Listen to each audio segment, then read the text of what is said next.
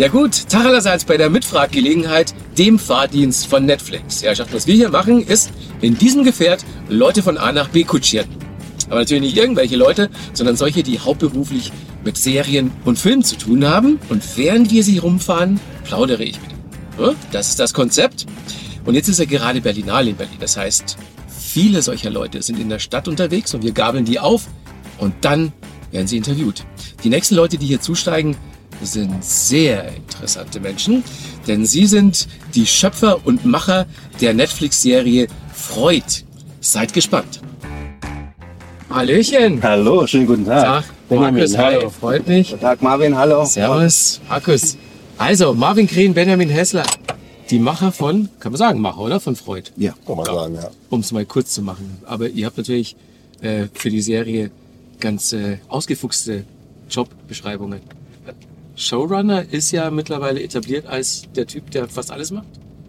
Äh, so schaut's aus. Also ich habe ähm, die Regie übernommen von ja. acht Folgen. Ich habe es mitproduziert. Von acht Folgen, also von allem. Ja. Von allem. Und ähm, ja, ich habe mitgeschrieben. Wobei Ben äh, der Head-Autor ist ja. von, von dem Projekt. Naja, aber schon, das klingt, das ist zu wenig. Also er macht alles, er trifft alle Entscheidungen, er kümmert sich um alles, äh, was, äh, also das gehört mehr dazu als nur Regie und Drehbuchschreiben. Okay, und jetzt also Berlinale für euch, ihr seht noch ganz fit aus. Findest ja, du? Ja. Danke fürs Kompliment. Ja, Dankeschön. Also hat diese Veranstaltung noch keine größeren Spuren hinterlassen bei euch? Keine, die jetzt äh, nicht wegzuschminken gewesen wären. okay. nee, die Aufregung ist irre groß und vor allem die Erleichterung, dass äh, wir ähm, oder dass ich wieder hier mit einem Projekt laufen darf.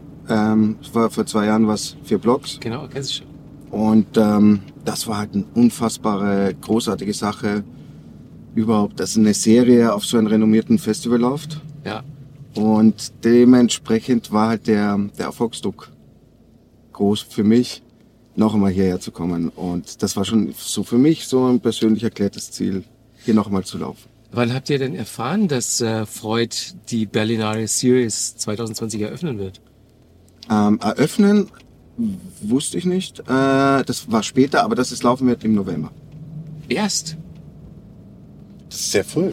Das Wirklich? Ist, ja, ist es früh? Ja, ja, ja, relativ früh. Äh, was war da der Status quo des Projekts? Schon komplett alles abgedreht und fertig? Genau. Das war schon eigentlich so gut wie fertig gemischt. Also ich war gerade da damals in der Mischung man muss sagen, 86 Drehtage, äh, dann direkt rein in die, in die, in die, in die Schneidephase, zweieinhalb Monaten mit vier Karten, acht Folgen geschnitten, dann in die äh, Tonbearbeitung und am Schluss, vor, bevor die Mischung begonnen hat, habe ich einen Heuersturz erlitten. Oh, war ja. Ja, und habe äh, was, was äh, nicht günstig ist für eine Mischung. Ähm, Null. Nee. Oh Mann. äh, und dann kurz danach kam die, die erlösende Nachricht, dass, dass sich der Aufwand gelöst hat. Ja gelohnt hat. Aber es ist so cool, dass ihr beide hier im Gespann seid, weil ihr kennt euch schon ewig, ihr habt schon oft zusammen gearbeitet, wie zwei Arschbacken eigentlich, oder? ja, ja, so habe ich es noch nie formuliert gehört, aber es stimmt genau. Ja, so ist es ja. Wir kennen uns 14 Jahre und arbeiten eigentlich 13 zusammen und fast konstant. Ja.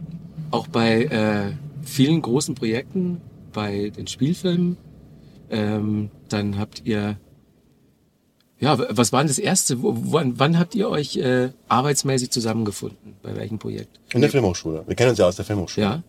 Und dann direkt dann auch was zusammen umgesetzt da? Mhm. Über Unwege äh, sind wir dann zusammengekommen und dann haben wir uns verliebt, so und haben einen sehr erfolgreichen äh, Abschlussfilm gemacht, Schautag, und seit, seitdem nicht mehr zu trennen. Und das, das Schöne war damals, äh, wie wir in Saarbrücken waren, kam eine coole Redakteurin auf uns zu und hat gesagt so, ich bin eine Redakteurin vom kleinen Fernsehspiel, Katharina Dufner, und ich habe da so ein kleines Budget von 200.000 Euro. Habt ihr da eine Idee, was ihr machen wollt? Und er sagt so, ja klar, ein Zombiefilm in Berlin. Und, und ich so, okay, darüber können wir nachdenken. Und das war halt einfach so unsere, unser coolster Start in, ins Business, dass ja, wir mit so einer Start, ja. mit kleiner verrückten Produktion Hamburg war das. Hamburg, ne? genau. Äh, so eine Art Fenster zum Hof, Horrorfilm, Zombiefilm in Berlin machen wurde ja dann nachgelegt mit Blutgletscher sozusagen. Und das war dann äh, nochmal eine richtige Duftmarke. Und dann hieß es ja, ähm, ihr seid bereit für alles. So, jetzt, jetzt könnt ihr auch nach Hollywood. Habe ich mal gelesen. Echt? Ja. Ja, da warten wir noch immer auf, einen- auf zündenden Anruf. wir waren schon ein bisschen drüben. Ein bisschen Stimmt, flirten, schon. ja. Okay. Ja. Ja, aber ähm, das ist halt dann so ein ganz knallhartes Commitment, was man machen muss. Ja. Ich glaube, man muss da einfach länger drüben sein. Aber was ich so spannend gerade finde, ist, in, was sich in Deutschland und im deutschsprachigen Raum gerade tut und äh, dass ich äh, fast unsere Gefilde, unsere Breiten gerade fast spannender finde. Hollywood hat ja kein Monopol mehr auf, auf, auf tolle Stoffe und tolles Fernsehen und tolle Filme. Nee, gar nicht mehr. Also eigentlich ist es ja eher so, dass man äh, jetzt auch schon sagen kann, es ist scheißegal, wo die Serie gedreht wird und in welcher Sprache. Das ist unglaublich. Damit hätte man vor nicht allzu langer Zeit ja wirklich noch niemals gerechnet. Nee. Dass es diese Plattform geben würde, wo tatsächlich dann äh, Menschen ins, in wer, wer weiß wo, Stoffe aus wer weiß woanders äh, kennenlernen können und äh, äh, ihnen zugänglich gemacht werden. Das ist ein großes, das ist ein Wunder. Freud ist insofern äh, ein bemerkenswerter Stoff, weil es ja, man könnte sagen, okay, es ist lokal, Österreich, Freud war ein Österreicher, der Regisseur, der Showrunner ist ein Österreicher, ähm, aber Freud ist natürlich einer der bekanntesten, berühmtesten Österreicher überhaupt auf der ganzen Welt. Das heißt, ähm, wahrscheinlich ist man auch auf dem ganzen Erdball total gespannt darauf, was da jetzt kommt. Äh, Also äh, ich, ich hoffe, dass du, dass du recht hast. Ich würde sogar so weit gehen und sagen, Freud ist einer der bekanntesten Menschen überhaupt Ja. auf der Welt. Ich, also des 20. Jahrhunderts zumindest. Ja. Und ähm, ja, ich, wir, wir hoffen sehr, dass, dass daraus, sich daraus auch einfach eine, äh, eine, eine Aufregung und eine, eine Gespanntheit auf, auf unsere Serie ergibt. Jetzt ist es ja so, dass ähm, diese Serie ähm, ganz anders ist als jetzt mal so ein, so ein Biopic über Freud, ne? was man jetzt im ersten Moment denken könnte. Es ist äh, ganz anders angelegt auch, ne?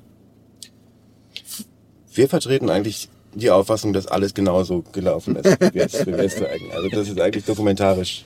Ja, Das, das. Coole ist ja, dass er so die diese Aufzeichnungen, die sich um diese Zeit drehen, die hat er ja vernichtet, ne?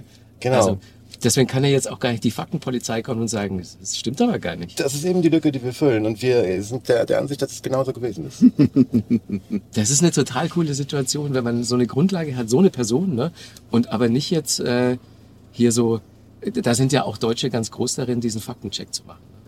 Also Ja. ich sage nur Babylon Berlin. Das war aber nicht so. ja.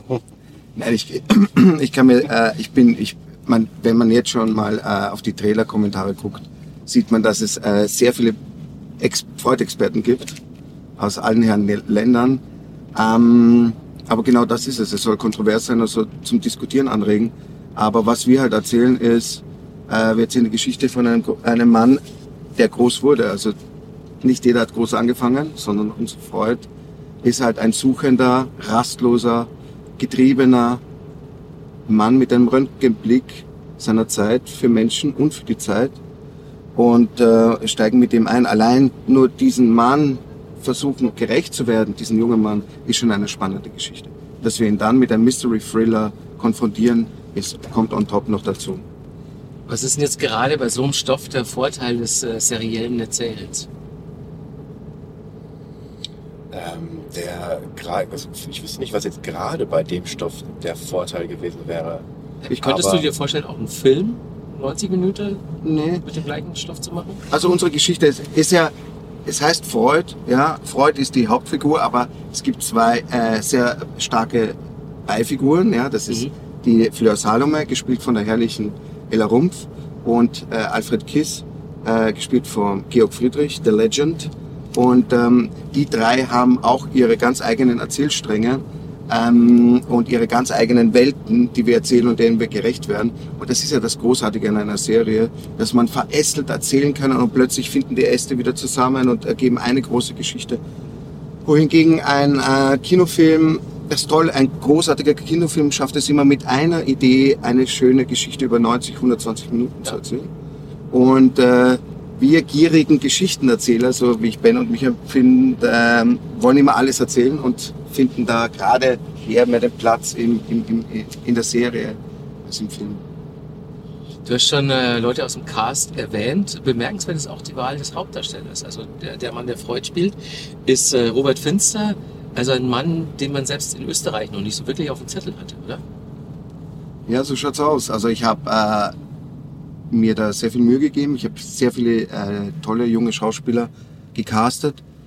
Und Robert bringt eine, eine unfassbare Inten, äh, wie sagt man, Intensität mit und, ähm, und eine dämonische Kraft, äh, die es spannender macht als sozusagen den Proto oder den Prototypen oder den, ähm, den Archetypen des Intellektuellen mitzubringen. Okay. Also er bringt etwas dazu, was die ganze Sache ein bisschen edgy oder noch gefährlicher macht.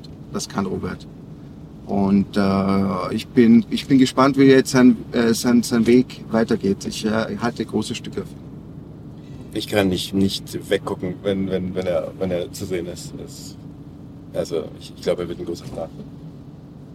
Sieht ein bisschen so aus, ne? Und die Mama spielt mit. Brigitte Green. Ja. Es ist Freud. Natürlich spielt die Mutter Natürlich. Ja, Mama spielt immer mit. Also wir, ähm, äh, ich bin halt groß geworden. Äh, im, meine Mutter war alleinerziehend und äh, die hat äh, gearbeitet als medizinisch-technische Assistentin. Und abends ist sie da an Proben ins Theater gegangen und da bin ich oft mitgekommen und bin neben dem Regisseur gesessen und habe meiner Mutter beim Spielen zugeschaut. Und allein diese Betrachtung der Mutter beim Spielen zuzuschauen als Sohn war ein ganz seltsamer, unbewusster Weg, diese Beruf des. Spielens und des Schauspielens und äh, dass Menschen Welten generieren können auf der Bühne.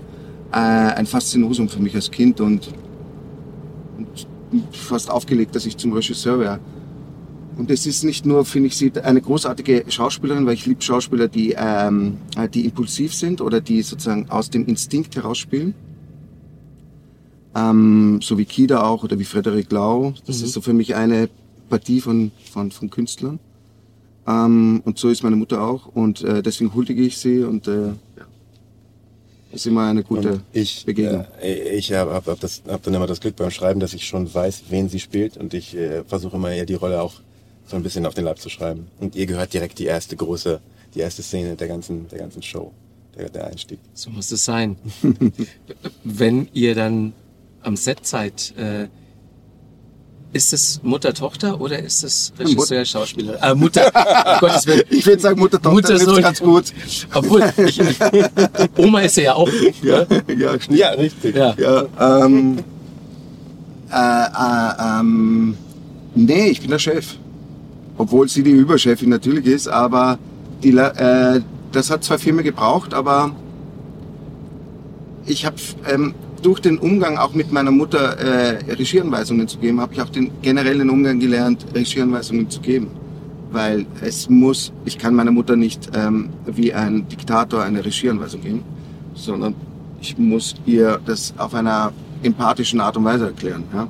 Und das, dadurch, dass es sich das aus unserem Familiengefüge so ergeben hat, hat sich das aber auch übertragen zu allen Arbeiten mit allen Schauspielern. Und äh, ich glaube, da kommt man viel schneller und viel angenehmer zu einem Ziel, ähm, wenn man sich jemanden empathisch widmet, jemanden anschaut, mit dem man spricht. Was natürlich eh klar ist, dass man so macht, aber es gibt halt andere Techniken. Wenn man die Sitze hier zurücklegen, können wir hier so eine Couch vielleicht entstehen. Eigentlich hätte man das von vornherein machen müssen, ne, bei ich dem auch. Thema. Mann, Mann, Mann. Äh, ich habe schon kurz angerissen, du bist Papa geworden, vor gar nicht Mhm. allzu langer Zeit. Ähm, war die Familie komplett beim Dreh dabei? Ihr habt überwiegend in Prag produziert. Ne? Genau. Ja. Wir haben, äh, in Prag, wir haben äh, in Prag gedreht und zehn Tage vor dem Dreh ist meine Tochter, die Florie, auf die Welt gekommen und äh, meine Frau und die Florie sind halt mit mir mitgereist und äh, es war eine aufregende, anstrengende Zeit, wenn man sich vorstellt. Ah, cool. Also wirklich so die ganze Zeit auch dabei dann? Von Beginn an, ja. Und spielt auch mit. In Folge Tochter? 2 spielt mein Baby mit, ja, ist auf dem Marktplatz und heult in der Kamera und meine Mutter kommt dazu und nimmt, darf das Mädel halten? Und das Mädchen weint und sie sagt dann so, gefällt's dir nicht auf der Welt? Stark. Hört sie dann auch Oma. ja. Nein, natürlich nicht. Gutes Kind. äh, wie war denn für euch beide die Recherche, wenn man das jetzt mal so mit vier Blogs vergleicht? Da musstet ihr euch ja auch ganz schön reinfuchsen in den Stoff. Wie war es hier? Habt ihr, was macht man denn alles? Äh, Hypnose? So Geschichten? Ähm, also Ben generell weiß eigentlich eh alles auf der Welt. Ich weiß nicht warum. Er weiß einfach alles. und ist eine alte Seele und ich muss es immer irgendwie hautnah erfahren. Und ähm, den Freund, den wir erzählen, den Jungen, der hat sehr viel mit der Hypnose gearbeitet. Der hat die später dann abgelegt, weil sich die Patientinnen immer verliebt haben in ihn, durch das Widmen, durch das Ansehen und hat die freie Assoziation ähm, ähm, entwickelt. Das ist diese, diese bekannte Technik, dass Freud sitzt und die Patientin ist daneben und sie hören sich mehr, als dass sie sich anschauen. Ja. Und deswegen, äh, nichtsdestotrotz, also die Hypnose war das wichtige äh, Element. Ja, und man, es ist ein bisschen ein abgedroschenes Bild, dass man jemanden sieht mit dem Pen Pendel. Und, und das, das gilt es halt äh, zu knacken. Und deswegen habe ich mich halt hypnotisieren lassen. Obwohl ich es nicht wollte, hat es sofort funktioniert. Und warst du auch so ein Skeptiker? Total. Ich hielt es für Scharlatanerie oder für Zauberei oder für eine Behauptung. Aber das Unheimliche war, der Typ, der das gemacht hat, war ein unfassbarer Profi. Und hat mir zweimal auf den Oberschenkel geklopft und ich war, ich habe gespürt, wie ähm, mein Wille wegfällt und wie ein anderer Wille über mich bestimmt. Und ich glaube, ich war nicht einmal diese vollkommenen 100 Prozent dort in der absoluten hypnotischen Zustand. Ich war kurz davor und ich habe gesagt, stopp, stopp, stopp, ich will das nicht wieder raus aus dem Moment und ich war vollkommen erschöpft davon. Und allein das nur zu erleben, dass sich Leute dem freiwillig sich hingegeben haben, ähm, zu wissen, was Freud damals für ein unfassbares, mächtiges Instrument entwickelt hat, äh, war für mich dieser, dieser Schlüssel zu wissen, wie ich diese Serie mache. Sehr interessante Erfahrung, weil ich bin wahnsinnig neugierig, was Hypnose betrifft. Finde es faszinierend. Ich bin aber auch sehr, sehr skeptisch und ehrlich gesagt habe ich auch Schiss davor. Ich auch, ja. Dass da irgendwas rauskommt, auf das ich keinen Bock habe. Äh, Marvin, Marvin, Marvin hat mich sehr, äh, sehr, hat mich quasi gesagt, du musst das unbedingt auch machen nachdem. Aber die, äh, die Erzählung hat mir zu viel Angst gemacht. Nee, aber ich, äh, ich finde, ich würde gerne anknüpfen, was, was Markus sagt. Äh, ich habe ja Angst davor, was da rauskommt. Oder? Ja, eben. Und das Ja. ist eigentlich äh, das Thema von Freud, weil Ja. Freud hatte, äh, es gibt so einen Dialog in der Folge 8, wo einer sagt, äh, don't go there, das sind Monster. Und er sagt, ich möchte aber der Entdecker sein und ich möchte ins Unbewusste gehen. Und das, äh, wie würdest du das anknüpfen? Die dunklen Erinnerungen oder die verbotenen, Erinn äh, verbotenen Gedanken. Es besteht halt die, äh, die Chance und gleichzeitig die Gefahr, dass man mehr über sich erfährt, als man möglicherweise wissen will. Deswegen. Ich habe auch keinen Bock zu heulen. Habe ich schon so lange nicht mehr gemacht. Tut aber gut dann? manchmal. Ja? Ich habe äh, losgeheult. Echt? Ja. In der Sekunde. In der Sekunde, wo ich gespürt habe, dass dieses Portal ähm, zum Unbewussten offen war, ganz viel. Das wiederum hat mich gereizt. Das will ich auch gerne mal erleben. Mir geht's auch so wie dir, ja. Bin ich noch verunsicherter, jetzt, ob das jetzt eine, eine, eine Werbung war für Hypnose oder ob es mich total überzeugt hat, das lieber sein zu lassen. Hier, das ist doch schön. Das ist doch eine schöne Spannung, die man aushalten muss. Wenn ich die Serie jetzt gucke, dann äh, werde ich wahrscheinlich eine, eine Meinung dazu haben, oder? Aber Ben hat auch einmal mal gut gesagt in unserer Entwicklung, es ist schon ganz gut, dass man vergisst und verdrängt. Also das ist, man muss nicht alles immer Das ist eigentlich ausgraben. menschlich. Ja, ja, unbedingt. Ja, das ist unser, äh, unser das Immunsystem unseres ist richtig. Geistes. Unserer Seele, ja. Ja. Richtig. Ist gut. Puh. Ähm, wenn du, wenn du jetzt, was ich vorher schon so ein bisschen angedeutet habe, so, so, so, so eine große historische Person inszenierst und machst es aber als Österreicher, fühlt man sich da so unter besonderer Beobachtung, dass man das dann besonders gut machen möchte oder dass man irgendwie so, so, eine, so eine Verpflichtung hat gegenüber der österreichischen Historie und dieses Menschen speziell gegenüber? Es ist so funny. Einer, einerseits äh, glaube ich, dass vor selbst vor fünf Jahren wäre es unmöglich gewesen, sowas zu machen. Also die Bereitschaft wäre gar nicht dabei gewesen. Aber so Streamer wie Netflix, und so, irgendwie verändert sich das Erzählbild. Der Mut, die Bereitschaft, mehr muss erzählt werden und äh, mutiger muss erzählt werden, darf erzählt werden, weil die Nachfrage da ist. Und äh, aber andererseits natürlich Sigmund Freud hat uns alle so stark geprägt, unsere gesamten epochenprägender Typ einfach. Äh, er hat die Kunst beeinflusst, er hat die Wissenschaft beeinflusst, er hat den Horrorfilm beeinflusst und ihn einfach zurückzuführen in eine, zurückzubringen in eine Serie ist reizvoll und challenging und ich glaube, darum geht's ja auch für uns ähm, Filmemacher und Geschichtenschreiber, dass Sachen einfach äh, herausfordernd sein müssen und wir haben uns ihm einerseits halt mit sehr viel Respekt genähert, wir haben ihn studiert, wir haben versucht zu verstehen, aber einfach dann am Ende sehr respektlos behandelt, was man ja auch dann machen muss, um Herr der Geschichte zu werden. Ja. Interessant finde ich auch, dass es eine äh, Koop ist mit dem ORF. Hätten die sich allein nicht getraut oder wie kam das zustande?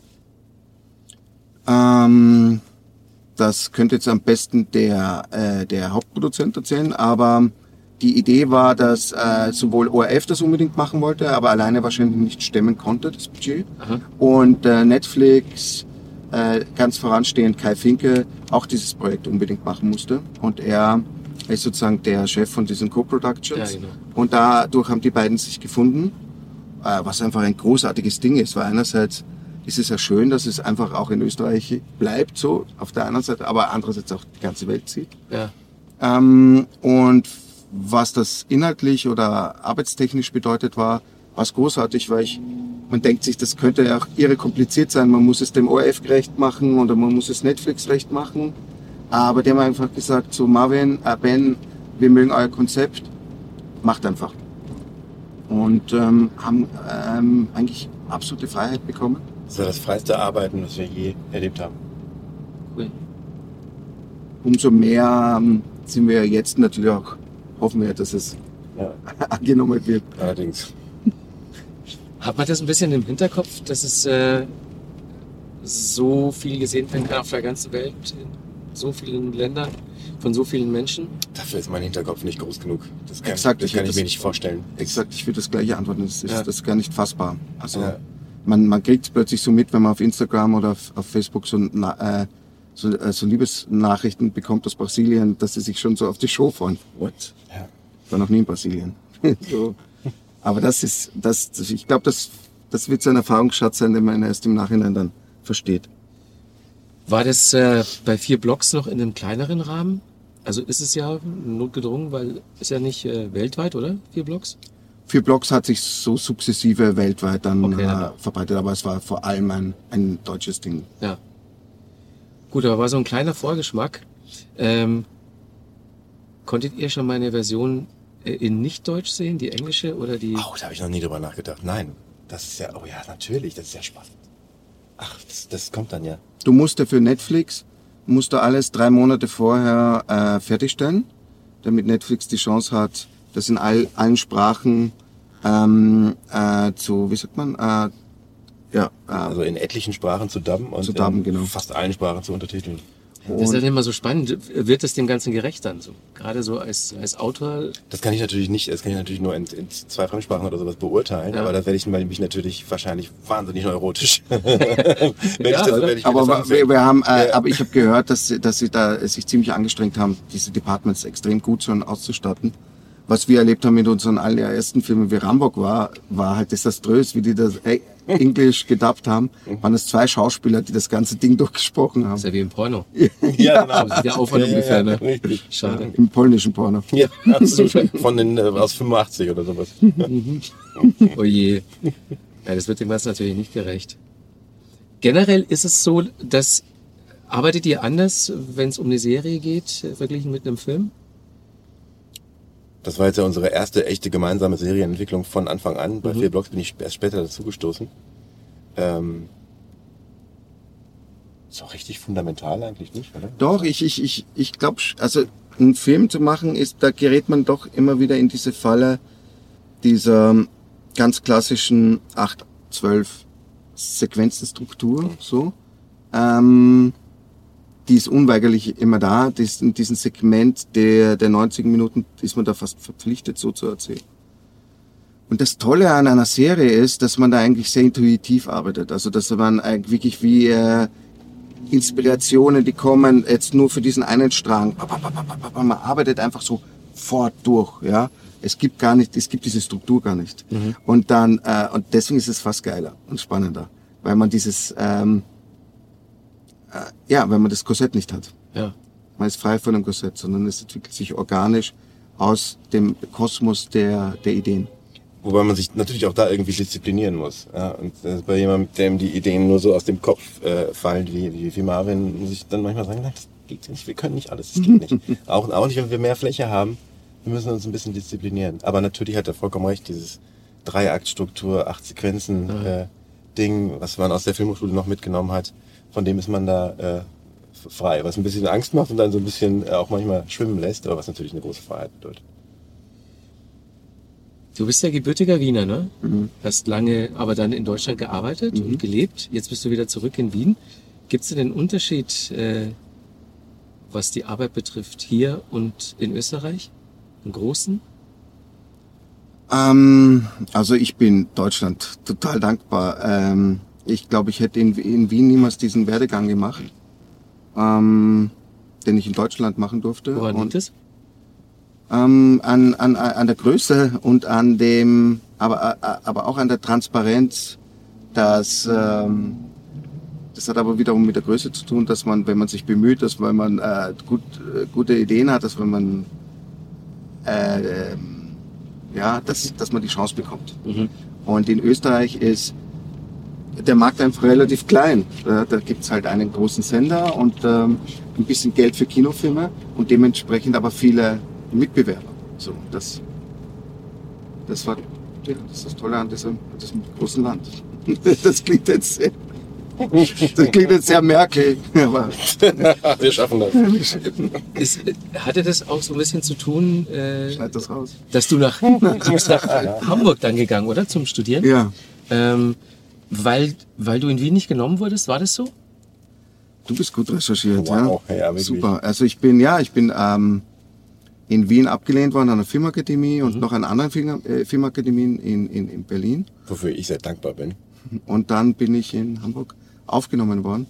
Und für mich war das der Moment, äh, plötzlich in Hamburg äh, auf dem Hafen zu laufen, ein ganz, äh, ein Moment, den ich niemals geatmet habe.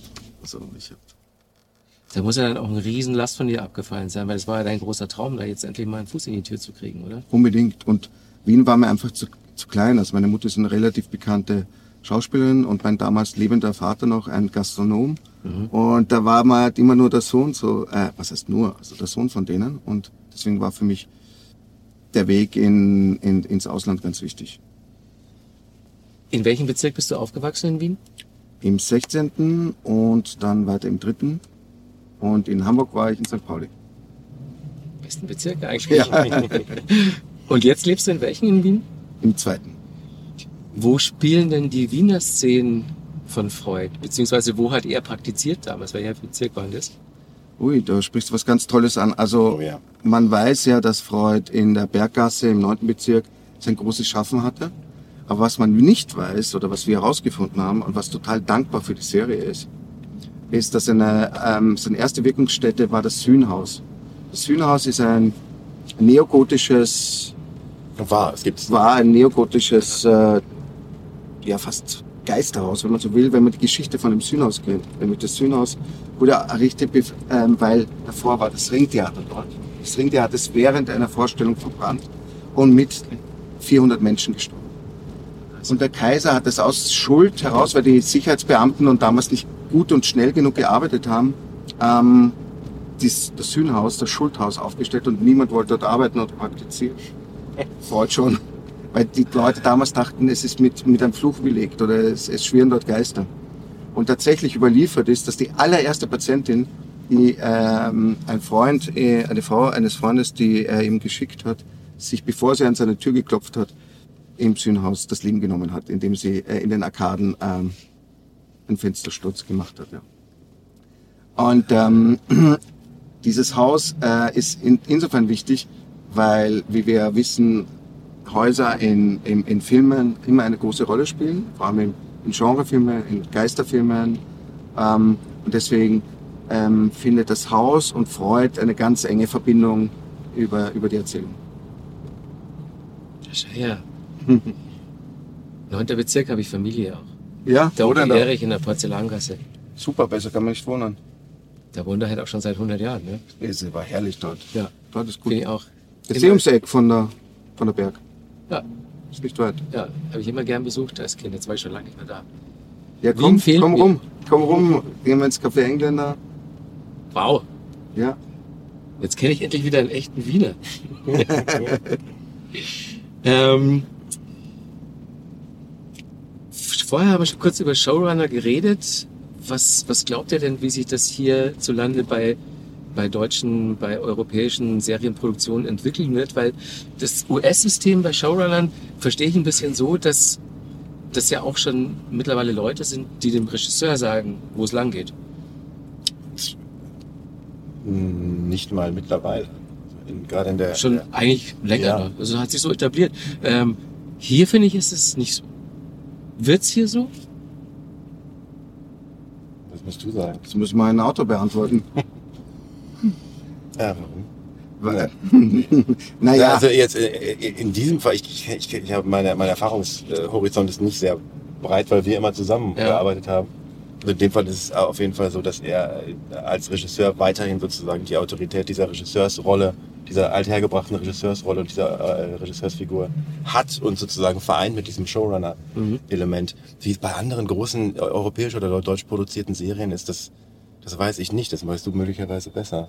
Aber in Amerika war es ja eigentlich immer schon so, dass der letztlich äh, kreative Entscheider war immer der, der, der, der Writer oder Ja. der, der, der, der, Showrunner. Genau. Und die Regisseure äh, kennt man teilweise namentlich gar nicht oder die sind mehr, äh, fa- fassen sich auch im besten Sinne als ausführende, au- als ausführende Kapazitäten äh, auf. Mhm. Und das ist aber hierzulande, glaube ich, nicht, lässt sich nicht beobachten, dass sich das so es entwickelt, gibt, oder? es gibt äh, definitiv ähm, Bewegungen dahin und ich glaube auch, wenn man das wirklich extrem gut strukturiert oder organisiert und ein Team äh, um Leute herum hat, die äh, absolut ham harmonisieren miteinander, glaube ich, dass es funktionieren kann. Aber die Geschichte ist, ähm, ist äh, unsere Geschichte ist halt eine andere.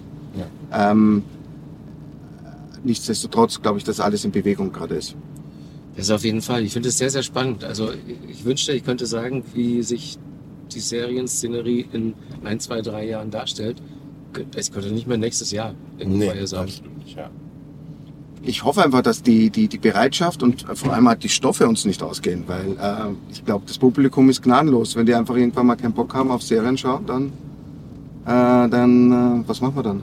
Ja, ich war wieder Filme. Gastro Gastronomie in Wien. irgendwie, Keine Ahnung. Oh ja, das wär's Also, ja. Ich, ne, das, das Publikum wird unglaublich sophisticated. Mit Ja. jeder, mit, äh, ich meine, wie viele, wie viele Shows haben jedes Jahr Premiere? Das sind äh, Tausende, oder? Ich, ich, ich, ich, ich kenne, ich kenne keine genau. Es wird mehr Serien produziert als Filme. Ja, natürlich, Ja. deutlich. Ja. Und du, du merkst es schon wirklich nach wenigen Minuten sozusagen sind die ersten Kommentare unter so einem Trailer, wenn der auf YouTube erscheint. Und die sind hoch, äh, also kritisch im, im, im wirklich gu guten Sinne, ana analytisch kritisch im guten Sinne. Das stimmt. Und ähm, das, der, die, die Ansprüche steigen einfach, steigen einfach wahnwitzig in die Höhe. Was ja toll ist, aber man muss halt als Es ist schon Macher toll. dem Also du musst werden. überlegen, wir sind eigentlich wie in einer Zeit der 40er oder 50er Jahre, wo alle Leute sich jeden Film im Kino angeschaut Ja, haben. ja. Äh, und jetzt, ähm, wir waren damals äh, noch Outsider, die alle Soprano-Folgen gekannt haben. Ja, genau. Weißt du, und jetzt, Überleg dir das. jetzt Ja, reden alle über voll. Sex Education und was weiß ich. Wir sind noch, zu- wir waren noch auf der Filmhochschule in einer Zeit, wo auf der Filmhochschule es eher normal war, über Fernsehserien absolut die Nase zu rümpfen. Mhm. Und wo Kinofilm das, das, das einzige war, was es gibt, was, was man anstreben sollte. Ist heute nicht mehr denkbar. Aber jetzt habt ihr erstmal wieder ganz schön abgeliefert hier ja. mit Freud. Äh, 23. März geht's los bei Netflix. Ähm, wo bringen wir euch eigentlich jetzt hin? Wir haben im Hotel haben wir euch abgeholt und jetzt, Jetzt gehen wir was ist in, das für ein Termin? äh, äh, nach Hause zu äh, Frau, Kind und Schwiegermutter. Ah, okay. Die, sind, die haben wir ja alle mitgebracht.